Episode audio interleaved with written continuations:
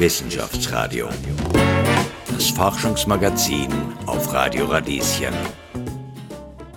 Stress ist natürlich bei Frauen noch größer durch die ganze unbezahlte Care-Arbeit, nicht durch die Versorgung von Familie, Kinder, Mann womöglich, Eltern, Schwiegereltern, daneben berufstätig sein. Also Frauen haben dann schon noch einmal mehr Anforderungen und Multitasking ist ja ein Unsinn, das kann eigentlich niemand. Alexandra Kautsky-Willer Sie leitet die Abteilung Gendermedizin an der Medizinischen Universität Wien.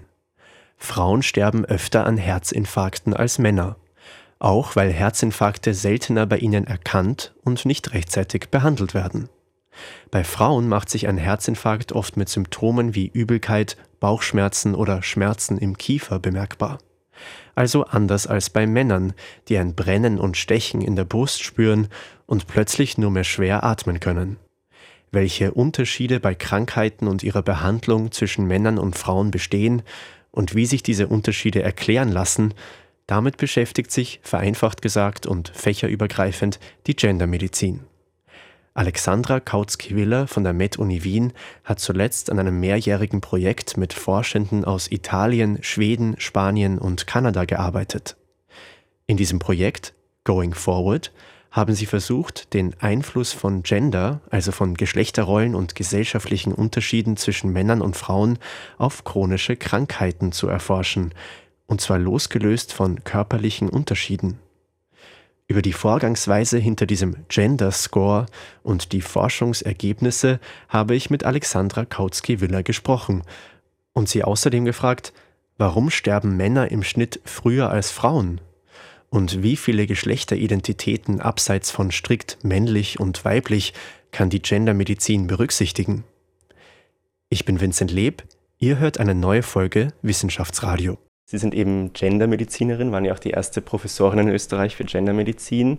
Und dieser Begriff Gender begegnet einem in den vergangenen Jahren ständig, also äußert sich dann in Angriffen auf die sozialwissenschaftlichen Gender Studies von Seiten der Politik zum Beispiel. Da ist dann die Rede von Gender-Ideologie, Umerziehung, Pseudowissenschaften und so weiter. Und Sie beschäftigen sich ja aus medizinischer Perspektive mit Gender. Inwiefern sind Sie den Anfeindungen ausgesetzt? Nein, kann ich eigentlich nicht sagen, aber wahrscheinlich deswegen, weil äh, Gendermedizin sowieso nicht der ganz korrekte Begriff ist. Es geht bei uns ja immer um Biologie und psychosoziale Faktoren, also immer um Sex und Gender. Gender ist ja nicht im luftleeren Raum bei uns, wir sind naturwissenschaftlich orientiert die Biologie ist die Basis und das schauen wir immer an, wenn möglich. Aber es ist eben so wichtig, das Zusammenspiel zwischen biologischen Faktoren und soziokulturellen, gesellschaftlichen Faktoren, weil das alle Gesundheitsdinge einfach extrem beeinflusst, wie man erkrankt, wann man erkrankt, ob man erkrankt, wie die Krankheit verläuft, bis zum Tod sozusagen. Diese Interaktionen kann man auch an und für sich schwer trennen. Also man versucht es immer schwierig, weil eben das gar nicht wirklich trennbar ist. Also man kann versuchen, äh, natürlich, wenn ich äh, Zellen untersuche oder so, dann ist es natürlich biologisch, wenn das jetzt weibliche, männliche Zellen sind. Aber schon beim Tierversuch ist es nicht mehr ganz so einfach, weil auch Tiere natürlich soziale Konstrukte haben, manche zumindest. Da wird schon komplizierter. Ja, also wechselseitige Einflüsse oder Verstärkungen, das sogenannte Biopsycho- soziale, soziale Modell, Modell genau, liegt das ja. Die Grundlage der Gendermedizin, so ist es ja. Im Deutschen nennen wir es auch geschlechtsspezifische Medizin. Ist vielleicht auch nicht ideal, dann gibt es Beschreibungen, sollte man es geschlechtersensitive Medizin bezeichnen, aber es ist, wie man es dreht und wendet. Wahrscheinlich müsste es Sex and Gender-Based Medicine heißen im Englischen, damit für alle klar ist, es geht jetzt nicht nur um eben sozialwissenschaftliche Betrachtungen, nicht Gender Studies im eigentlichen Sinn, sondern immer auch mit der Berücksichtigung der Biologie aus naturwissenschaftlicher, medizinischer Sicht. Und das darf man nicht vergessen, weil es gibt diese biologischen Unterschiede und die machen einen Unterschied. Ja, in Österreich kann man ja inzwischen sechs verschiedene Geschlechter eintragen lassen, also nicht nur männlich-weiblich, sondern auch divers, inter, offen und keine Angaben. Und Sie haben ja schon die körperliche Ebene angesprochen. Es gibt ja auch intergeschlechtliche Menschen, also die sowohl männliche als auch weibliche Geschlechtsmerkmale haben. Das heißt jetzt auf Ihre Arbeit bezogen, wie viele Geschlechter oder Geschlechteridentitäten berücksichtigen Sie da? Ja, wir würden immer genau so viele berücksichtigen, wie analysierbar sind. Also tatsächlich ist es so, dass in den vorhandenen Datensätzen man schon froh sein muss, wenn zwischen Mann und Frau unterschieden wird, also nach wie vor binär und mehr ist nicht möglich, weil es einfach diese Informationen nicht gibt.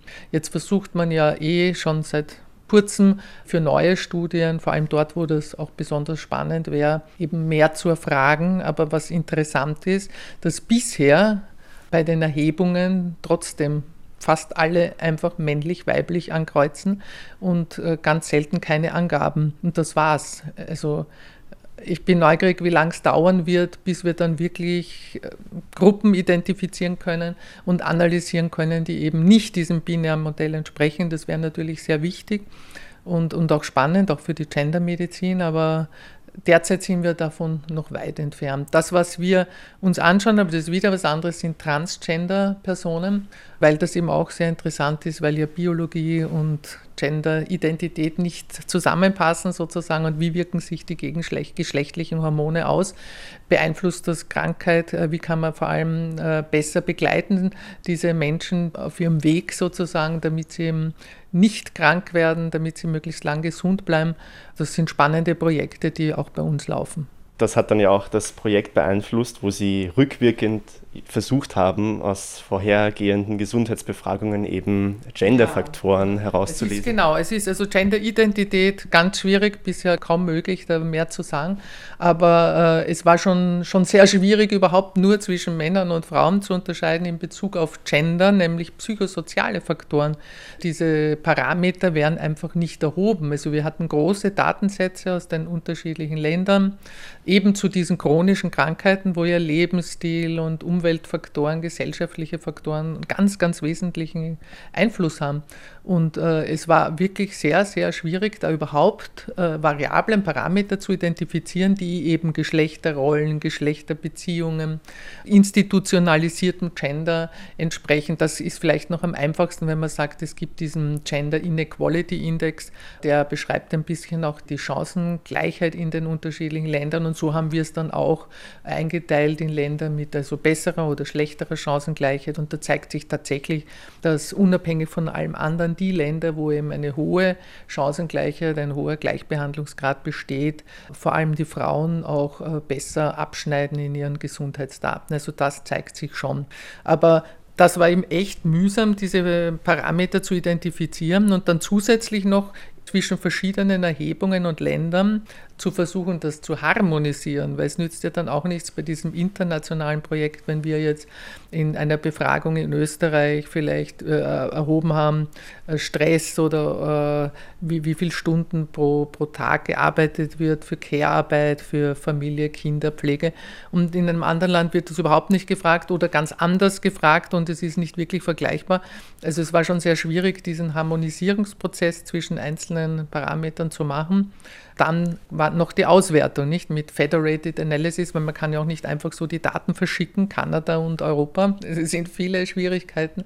Also es waren ganz, ganz viele Schwierigkeiten, die uns am Anfang gar nicht so bewusst waren, die sich dann im Laufe des Projekts herausgestellt haben und die wir halt so gut als möglich dann überwunden haben. Also insofern, wir haben ja auch viel Output gehabt, sind wir eh zufrieden, aber es ist eigentlich der Aufruf, dass man in allen zukünftigen und derzeitigen äh, Forschungsfragen immer versucht, möglichst viel dieser Gender-Parameter und natürlich auch Gender-Identität wirklich zu erheben. Also Sie sind auch froh, dass dieses Projekt vorbei ist. Es war etwas Nein, mühsam. Ich bin nicht froh, ganz und gar nicht. Wir hätten natürlich gern weitergemacht. Äh, die Förderung war nur leider aus und es war auch nicht möglich, obwohl wir wirklich sehr viel Output hatten, dass da eine Förderungsverlängerung zu bekommen. Also ich hoffe, dass die, die EU und der Fonds zur Förderung der Wissenschaft in Österreich, wo wir unterstützt wurden, dass äh, hier weiter in diese Richtung Unterstützung kommt. Vielleicht neue Calls, wo das wieder ein Thema ist. Wir sind auf der Suche, weil die Zusammenarbeit perfekt war und wir auch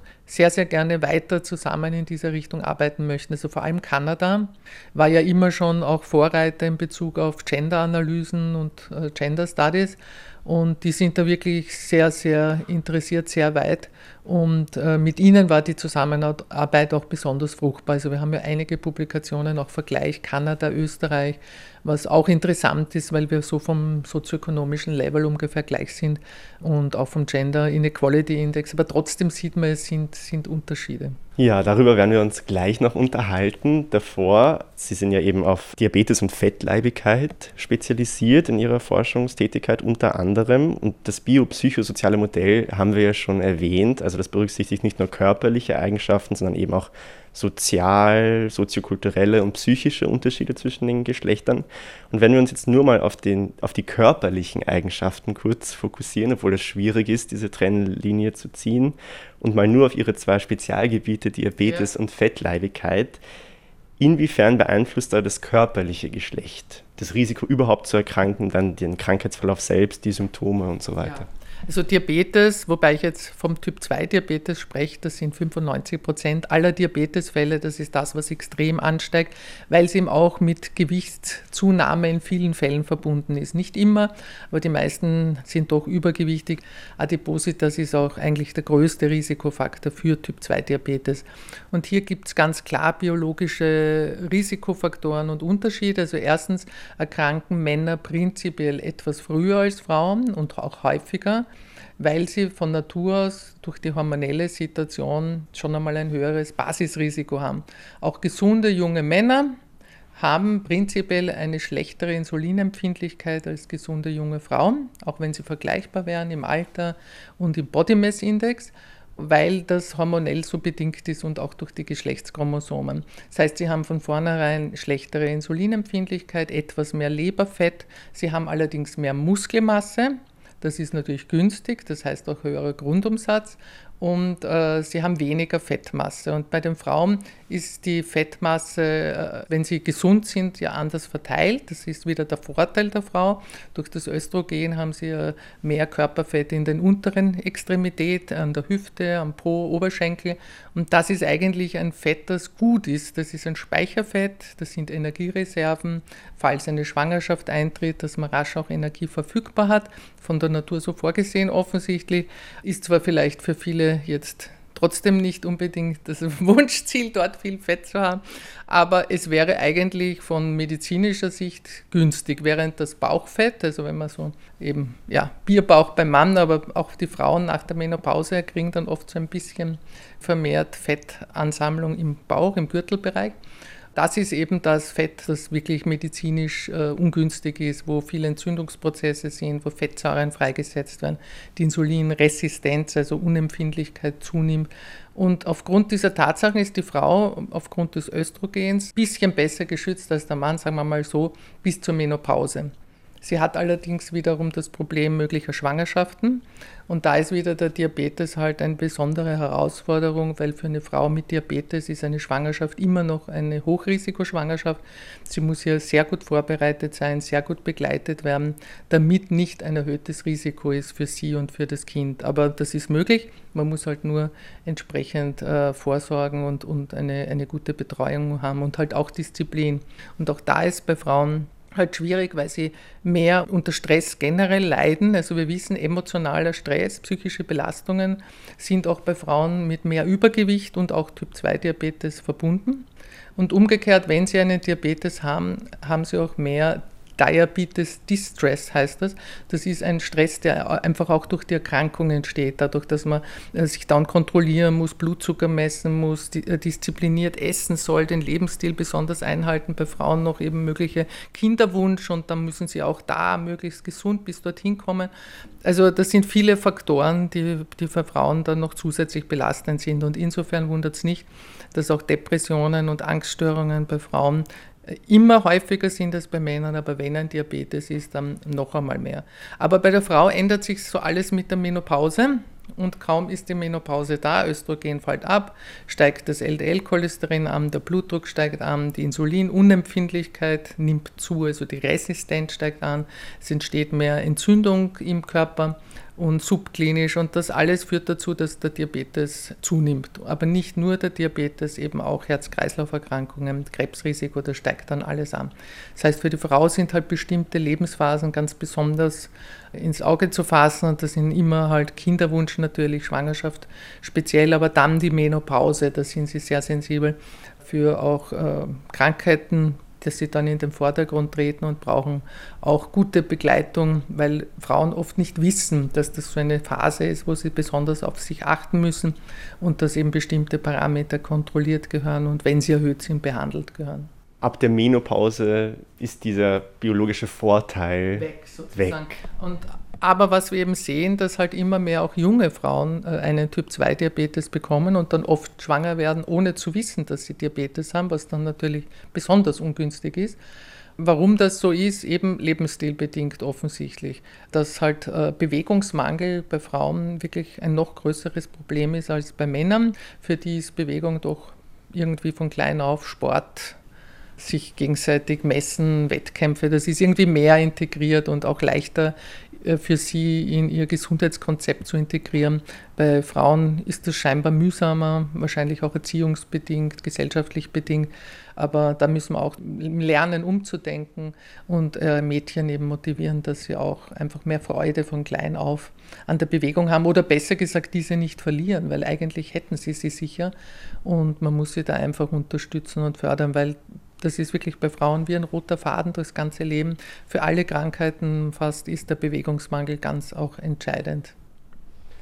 Ja, aber das war jetzt schon eine gute Überleitung, der Bewegungsmangel zum Beispiel, zu den soziokulturellen Unterschieden, wieder in Bezug auf Diabetes und Adipositas-Erkrankungen. Also inwiefern bestehen da, Sie haben es jetzt teilweise schon vorweggenommen, ja, aber ergänzend ja. wichtige oder markante Unterschiede, die Ihnen in der Forschung regelmäßig begegnen zwischen den Geschlechtern. Also ganz sicher ist gerade jetzt auch Adipositas auch als der Risikofaktor für Typ-2-Diabetes, vor allem bei jüngeren Menschen, dass hier äh, schlechtere Gesundheitskompetenz, also schlechtere Bildung äh, ein, einer der Hauptfaktoren sind, auch gerade bei Frauen, schlechter sozioökonomischer Status, auch bei Männern natürlich, aber bei Frauen noch stärker. Es hat einen noch stärkeren Effekt. Und äh, Stress, wie gesagt, emotionaler Stress, psychische Belastungen sind bei Frauen auch noch einmal mehr Risiko äh, steigern, sowohl für Adipositas als auch für Typ-2-Diabetes. Sie sind da einfach empfindlicher. Und diese Herz-Hirn-Achse ist irgendwie stärker und scheinbar auch wirkt sich das dann eben auch oft auf Essstörungen aus und eben Stoffwechselveränderungen. Bevor wir jetzt uns endlich dem Projekt und den konkreten Ergebnissen zuwenden, nur noch eine letzte Frage. Einer der markantesten Geschlechterunterschiede liegt ja bei der Lebenserwartung. Die lag zuletzt für Frauen in Österreich bei knapp 84 Jahren, bei Männern aber nur bei knapp 79 Jahren. Also Männer leben im Durchschnitt fünf Jahre kürzer, wenn sie jetzt geboren werden. Und es gab ja unter anderem diese bayerischen Klosterstudien, die Sie jetzt sicher erwähnen werden. Aber womit lässt sich dieser Unterschied denn eher erklären? Mit körperlichen oder mit sozialen Ursachen?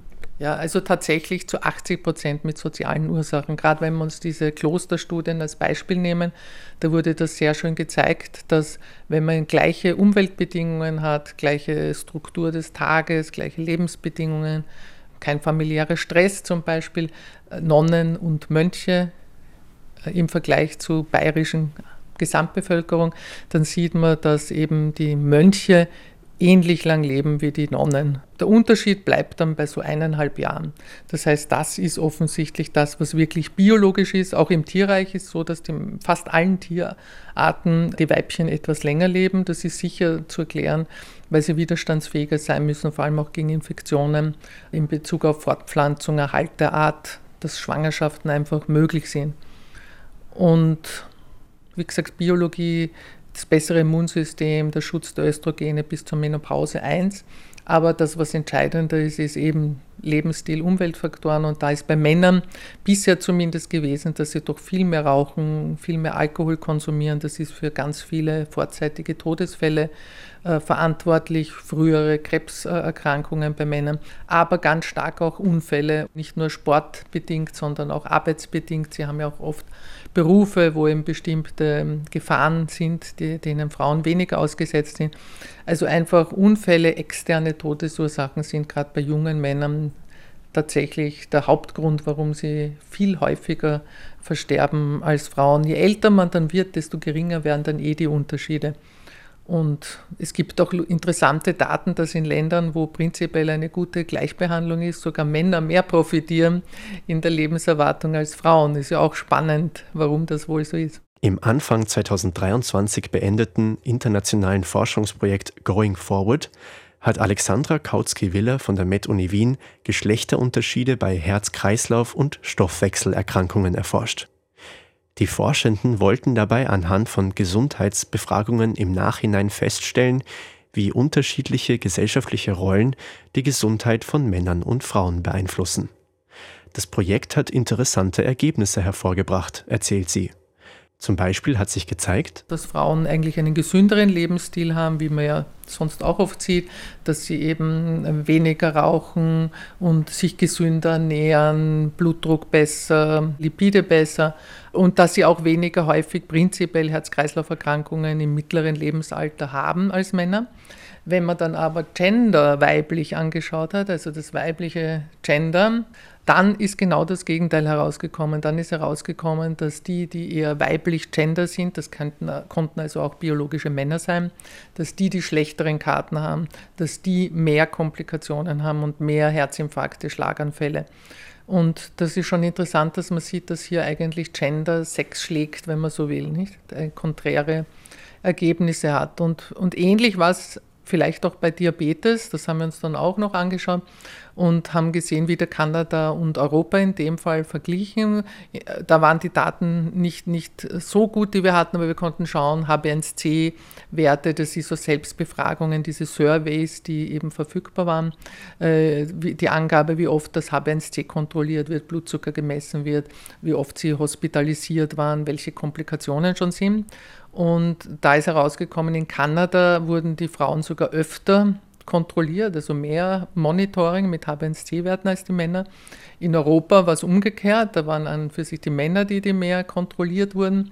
Und in dem Moment, wo wir jetzt aber wieder Gender genommen haben, war weibliches Gender, also wieder Charakteristika, die eher dem weiblichen Geschlecht zugeordnet sind, auch wenn es Männer betroffen hat, äh, dann eindeutig mit schlechterem Monitoring und auch mehr Herz-Kreislauf-Komplikationen und mehr Hospitalisierungen verbunden. Also auch wieder unterschiedlich, ob man jetzt Biologie nimmt, Geschlecht oder soziales Geschlecht.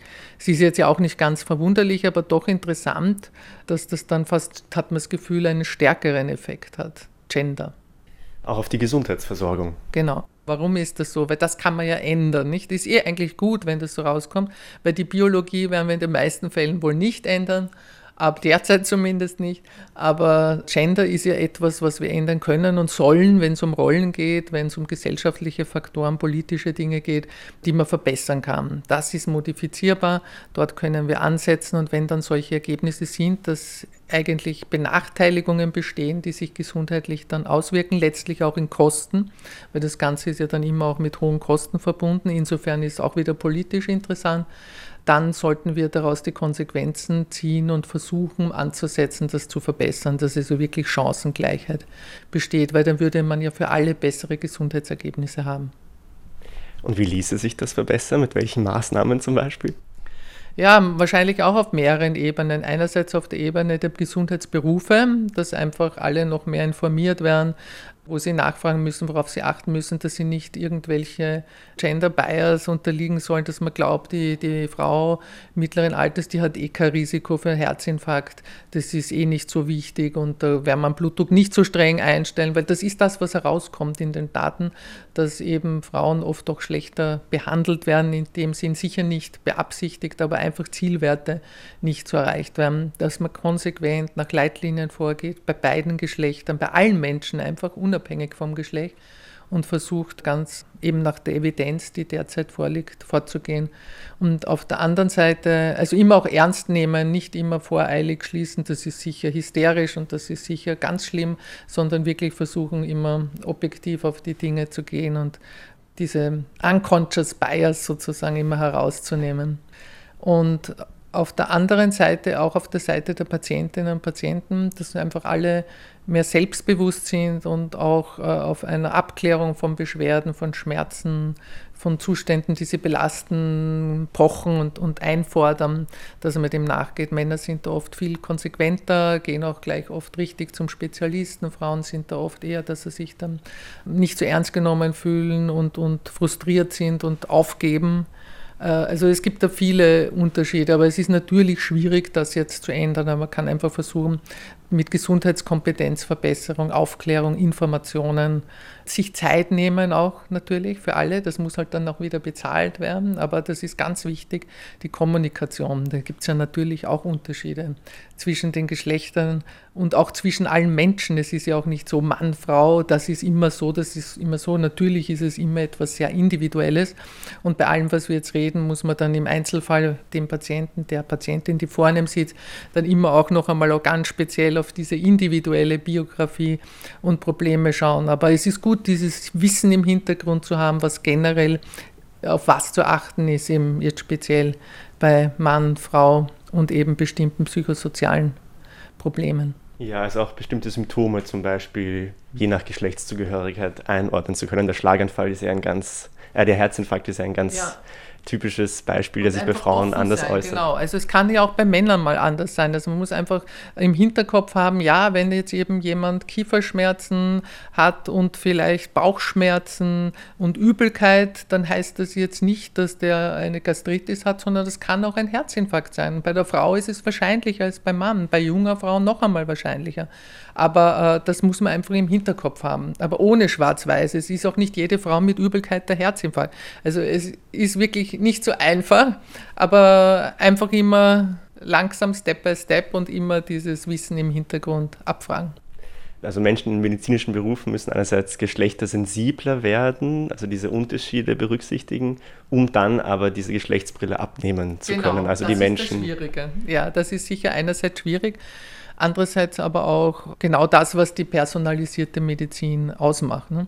Und wie gesagt, immer bedenken, das eine kann man ändern, das andere muss man die Medizin anpassen. Wenn ich weiß, ein Medikament wirkt bei Frauen aufgrund von unterschiedlicher Enzymwirkung, Abbau des Medikaments oder Aktivierung in der Leber einfach anders dosieren, dann muss ich das tun. Ja? Das ist jetzt egal, wie Gender ist. Gender kann aber wieder eine Rolle spielen, wenn ich zum Beispiel sage, ja, wer trinkt denn mehr Grapefruitsaft?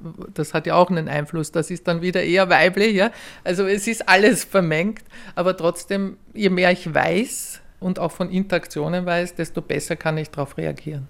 Dieses Fach der geschlechtsspezifischen Medizin, Gendermedizin, gibt es jetzt ja auch schon seit ein paar Jahrzehnten, ist damals gegründet worden, um eben ja, in den Blick zu nehmen, dass der Mann ja ganz lang der Standard war in der Medizin, also sowohl in der Forschung als auch dann in der Anwendung. Es wurden Medikamente nur an männlichen Probanden getestet oder dann an Frauen, die eben schon längst die Menopause hinter sich hatten.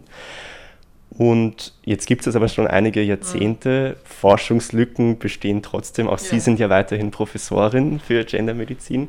Was sind denn aus heutiger Sicht noch die größten Forschungslücken, also wo noch diese Geschlechterperspektive am weitesten fehlt?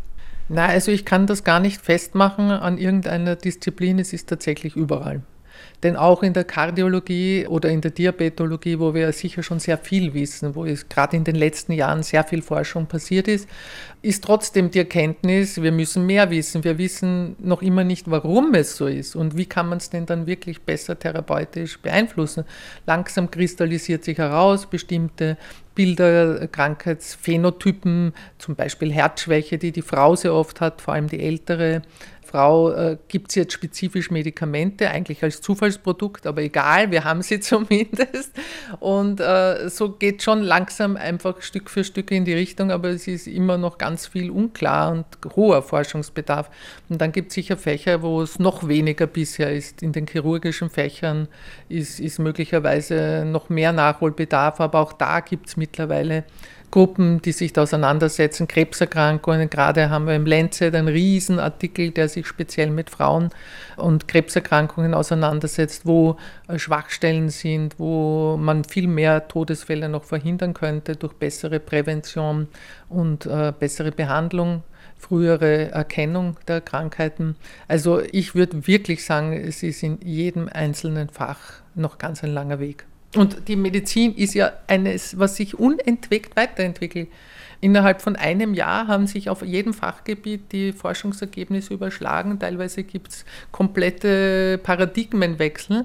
Und da muss jetzt immer die Gendermedizin ja mithalten. Alles, was wir wissen, muss ja dann immer wieder neu hinterfragt werden, neu angepasst werden. Also das wird die unendliche Story.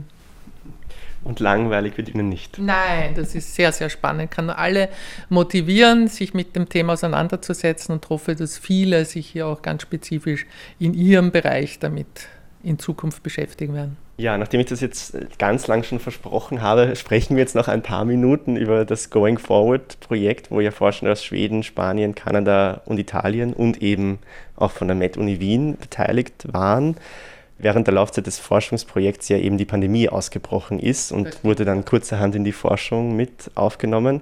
Das heißt jetzt nur ganz kurz gefragt, das ist natürlich auch ein riesengroßes Thema, aber welche Genderunterschiede bestehen denn bei Covid-Infektionen und Erkrankungen? Ja, das, das haben wir uns dann auch noch angeschaut, das ist richtig, das ist ein bisschen herausgefallen.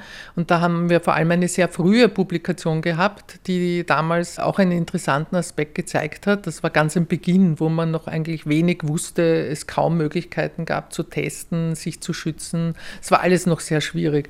Und da haben wir eine weltweite Erhebung gemacht, äh, wer ist eigentlich öfter getestet, wer ist öfter positiv, wer hat eher Zugang zu all diesen Schutzmöglichkeiten. Und da ist interessanterweise herausgekommen, dass vor allem in Ländern, wo eben sehr wenig Chancengleichheit besteht, hauptsächlich Männer getestet werden. Und die Interpretation war jetzt nicht, dass die für uns, und ich glaube, das hat sich dann auch im Weiteren bestätigt, in dieser frühen Phase, dass die einfach um so viel mehr erkranken, sondern dass hier einfach die Möglichkeiten gegeben waren zu testen. Also das zeigt auch schon wieder diese hierarchischen Strukturen, die auch überall in der Medizin eine Rolle spielen. Und dann im Weiteren haben sich natürlich ganz wichtige Unterschiede gezeigt. Erkrankt sind auch in Österreich und in fast allen Ländern fast immer gleich viele Männer wie Frauen. Auch interessant, weil Frauen ja zwei Drittel der, der Pflege zumindest, also in Gesundheitsberufen, ganz eine starke Rolle haben und dort auch besonders exponiert waren. Und die waren ja auch sehr oft dann krank. Trotzdem ist insgesamt ungefähr gleich gewesen die positiv getesteten, auch zu einer Zeit, wo das überall verfügbar war und sicher kein Problem der Testmöglichkeit war. Aber die Männer haben eine viel höhere Sterberate gehabt. Es hat sich gezeigt, dass Männer mehr Komplikationen entwickeln. Halt auch oft, weil sie zusätzlich geraucht haben, schlechteren Lebensstil, vielleicht schon Zusatzerkrankungen wie Diabetes, Bluthochdruck, schon ein vorbestehendes Gefäßproblem. Dann hat sich das Ganze natürlich nochmal verstärkt. Bei Frauen war anfänglich auch Angst mit Autoimmunerkrankungen, das haben ja Frauen mehr, wie wird sich das da auswirken? Da hat sich dann auch bei Schilddrüsenfunktionsstörungen nicht wirklich gezeigt, dass das einen großen Effekt hatte. Aber was sich dann ergeben hatte, abgesehen davon, dass eben Männer, wie gesagt, ein viel höheres Sterberisiko hatten, die Frauen haben das bessere Immunsystem, die bessere äh, Antikörperbildung gehabt. Das hat sich auch da gezeigt, wie wir es auch von der Grippe kennen. Dann kam das ganze Problem mit den Impfungen war wieder das Riesenthema, wer lässt sich impfen. Auch da spannende Gender-Aspekte, die wir auch im Rahmen des äh, Projekts uns angeschaut haben. Also Frauen sind auch misstrauischer, muss man sagen. Wobei so vernünftige Gründe wie wer fühlt sich auch wirklich mehr Risiko ausgesetzt, wer ist gut informiert, was die Vor- und Nachteile sind, solche Effekte, wo, wo sagt der behandelnde Arzt, äh, er empfiehlt die Impfung, das hat sich auch ausgewirkt bei beiden Geschlechtern. Also ja ganz rationale Dinge. Dann war das Riesenthema Schwangerschaft und Impfung oder Schwangerschaft und Corona, wie wird das sein? Und da waren am Anfang ganz große Unsicherheiten, weil plötzlich in den Social Media aufgetaucht ist, dass Frauen können dann vielleicht nicht mehr fruchtbar werden nach der Impfung, es verschiebt sich die Menstruation, es gibt stärkere oder schwächere Blutungen. Und äh, wenn man das von Anfang an mitgedacht hätte in den Impfstudien und sich auch den Zyklus der Frau mit angeschaut hätte, hätte man das vermeiden können, weil es hat, mittlerweile ist es klar, dass es mögliche Verschiebungen gibt, weil einfach es eine immunologische Reaktion ist, aber dass es keinerlei Auswirkungen hat auf die Fruchtbarkeit und dass sich das wieder einpendelt. Und jeder Stress, jede Angstsituation, und das war ja auch mit Angst verbunden, kann zu einem veränderten Zyklus führen. Aber wie gesagt, das sind so Probleme, die man hätte vermeiden können. Dann kann man Nebenwirkungen. Ja, Frauen haben mehr Nebenwirkungen, nicht nur auf die Corona-Impfung, auf alle Impfungen, kann man sagen. Äh, eben wegen des besseren Immunsystems haben sie dann auch oft mehr Reaktionen. Aber je besser man das von Anfang an untersucht, kommuniziert, aufklärt über mögliche Risiken, äh, Vorteile, Nachteile, je kompetenter das passiert und auch zielgruppenspezifisch eben bestimmte anspricht, kann man da sehr viel vermeiden an unnützen Ärgernissen für alle. Ich hoffe ja nicht, dass wir wieder eine Pandemie haben, aber ich fürchte, irgendwann wird es wohl wieder sein und dass wir dann alle gelernt haben und besser kommunizieren. Long-Covid haben wir jetzt gar nicht gesagt, wieder ein Riesenthema, das vor allem die Frauen betrifft oder anders betrifft. Dort sind es eher die neuropsychiatrischen Veränderungen, also neurologische äh, Veränderungen, Konzentrationsschwäche, einfach Fatigue, Schwäche, psychiatrische Probleme, Depressionen, Angststörungen und Atemprobleme teilweise auch und bei Männern eher eben auch Probleme mit Herz-Kreislauf. Bluthochdruck, Diabetes ist häufiger nachher entstanden. Also ein bisschen andere Schwerpunkte. Jetzt nähern wir uns dann eh dem Ende der Sendung. Ich möchte aber noch einen ganz spannenden Aspekt ansprechen. Bei diesem mehrjährigen internationalen Projekt haben Sie ja versucht, Gender losgelöst von körperlichen Merkmalen messbar zu machen, was gar nicht so einfach war, weil das in vielen dieser Gesundheitsuntersuchungen, die Sie herangezogen haben, rückwirkend mit über 30 Millionen Teilnehmern und Teilnehmerinnen, wurde das gar nicht erhoben. Das heißt, Sie mussten sich dann behelfen mit bestimmten Faktoren eben wenn Sie dann nur einen Einblick geben könnten, wie haben Sie das gemacht? Sehr ein schwieriges, komplexes Unterfangen und wir haben da ja auch Spezialisten mit an Bord gehabt, Statistiker und Mitarbeiter vom Science of Complex Systems die sich dann auch mit den Kanadiern, also bei uns hier, die sich dann mit den Kanadiern ausgetauscht haben. Und das ist eben nicht so einfach. Man kann es Ihnen nur ganz grob jetzt sagen, ja, dass eben zuerst einmal versucht wurde zu schauen, wie sich die Gruppe Männer, Frauen unterscheiden. Also da hat man natürlich noch das Biologische herangezogen, geschaut, wie diese ganzen psychosozialen Faktoren auch dann verteilt sind und dann erst in einem weiteren Schritt das biologische Geschlecht wieder herausgenommen, herausgerechnet hat und so dann diese psychosozialen, soziokulturellen Unterschiede übrig geblieben sind und dann den Gender Score gegeben haben, der halt dann entweder eher mehr diese weiblichen äh, oder männlichen hatte. Aber es ist schwierig, es kann natürlich auch hier kritisiert werden. Mehr haben wir eben derzeit nicht an Möglichkeiten, aber in der Zukunft kann man ja, wie gesagt, alles noch viel besser fassen, wenn es abgefragt wird, eben Gender-Identität, wirklich die Rollen, ganz genau fragen, wer wie viel Zeit verbringt, für welche Arbeit bezahlt, unbezahlt. Also da, da wären ja unendliche Verbesserungsmöglichkeiten. Und was wäre dann demnach eher männliches Gender oder eher weibliches Gender? Was macht das aus? Also in, in den meisten war es halt eh das, was man sich auch so vorstellt, ne? eben mehr größere Familienverbände, in denen man lebt, schlechterer Sozialstatus, teilweise schlechterer Bildungsstatus, mehr Stresslevel, Ängstlichkeit. Also es waren eh eher das, was man so auch sich vorstellen würde. Also jetzt weibliches Gender. Ja. Okay. Und eben, ich habe diese Liste ja auch mitgebracht. Das heißt, da waren dann auch Faktoren dabei wie der Ehestatus, ob man das Haupteinkommen ja, das eines Haushalts. Das war eben unterschiedlich. Ja? Also für Frauen in vielen Belangen eher verheiratet sein fast ungünstiger. Aber und für Männer günstiger, das war schon so insgesamt der Sukkus, aber in den einzelnen Krankheiten auch teilweise variierend. Mhm. Aber zum Beispiel auch, ob man Haupt, das Haupteinkommen also das war natürlich meistens männlich zugeordnet, ja. Dann vielen Dank für das Gespräch. vielen Dank. Wissenschaftsradio, das Forschungsmagazin. Jeden Dienstag von 10 bis 11. Alle Infos unter radio-radieschen.at. Das war das Wissenschaftsradio zur Frage, wie das Geschlecht unsere Gesundheit beeinflusst. Schön, dass ihr dabei wart folgt Radio Radieschen auf Instagram, um keine neue Sendung zu verpassen. Ich bin Vincent Leb, bis zum nächsten Mal.